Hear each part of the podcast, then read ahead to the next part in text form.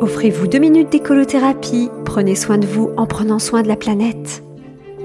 Bonjour, c'est Flora et Brige. Connaissez-vous le syndrome de Stockholm?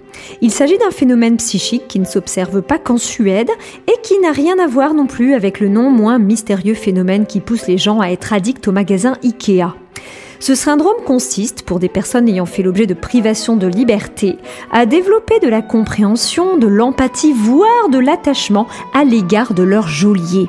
Mais que diable, me direz-vous, le syndrome de Stockholm vient-il faire dans une écolo chronique? Eh bien, le diable n'est pas loin en effet, car croyez-moi, fort des connaissances de ce mécanisme psychique, il y en a qui manipulent des masses. L'idée m'est venue, entre autres, en tombant sur un spot publicitaire diffusé par une firme méga polluante, une entreprise de cosmétiques dont le slogan, sur fond de couleurs criardes évoquant des produits bien peu naturels, déclarait Dites non à trop de produits chimiques, bienvenue à moins de produits chimiques. Oui, tous ceux qui auraient envie de répondre merci sont victimes d'une forme de syndrome de Stockholm.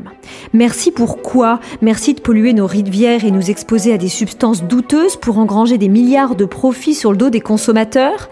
Le même merci qu'on pourrait avoir la faiblesse d'employer pour saluer les pétroliers qui viendraient dépolluer une plage mazoutée. Le même merci à l'attention d'un voisin qui vous aura réveillé à 3 heures du matin et qui vous promet de baisser de quelques décibels sa musique à fond. Oh, les exemples ne manquent à petite ou à grande échelle. Il y a de quoi s'amuser quotidiennement à les déceler. Une nouvelle occasion de gagner en autonomie, en prise de conscience et en liberté.